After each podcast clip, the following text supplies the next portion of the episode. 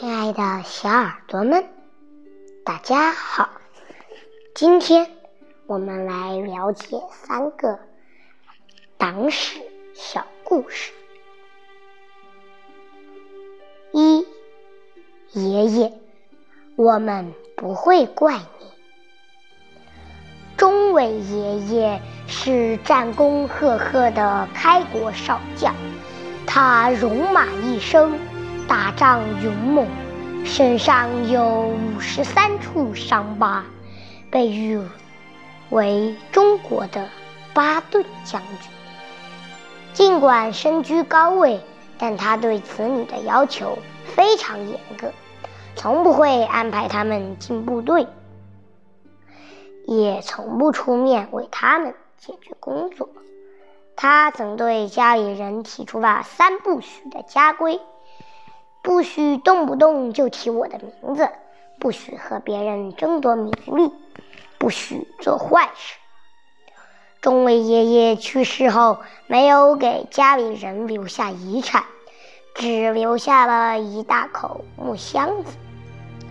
里面就是他穿过的一条绒裤和一件背心，并立下遗嘱：电视机与冰箱都作为党费上交给党。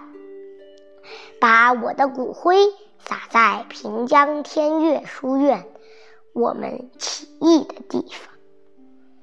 爷爷走后，儿孙们不仅没有怪他不近人情。更多的是怀念钟伟爷爷留下的三不天的淳朴家风：不给群众添负担，不给政府添麻烦，不给祖宗添污点。二，钢铁硬汉陈树湘。陈树湘，红三十四师师长，是湘江战役中的一位传奇人物。为掩护中央红军主力突围渡过湘江，在战斗中，陈树湘的腹部被敌人的子弹打穿，他不幸被俘。敌人抓住陈树湘，发现他是红军师长，准备抬着他去邀请公赏。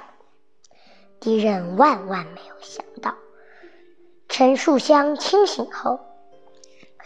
几乎用尽全身最后一点力气，从腹部伤口处毅然扯出肠子，用尽全力绞断，壮烈牺牲。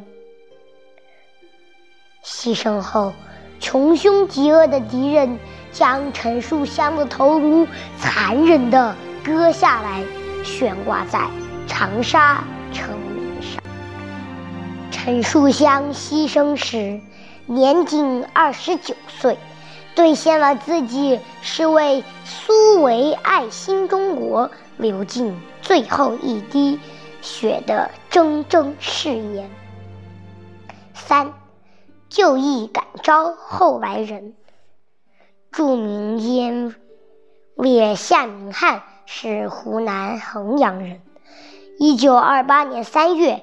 由于叛徒出卖，夏明翰在汉口被捕。不管敌人怎么严刑拷打，都打不垮夏明翰对党、对人民的无限忠诚。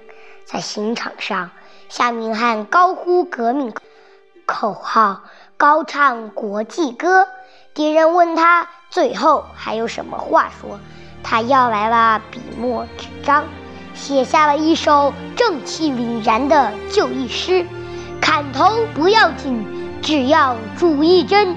杀了夏明翰，还有后来人。”夏明翰壮烈牺牲时，年仅二十八岁。好了，今天的党史小故事就到这里，让我们下期再见，拜拜。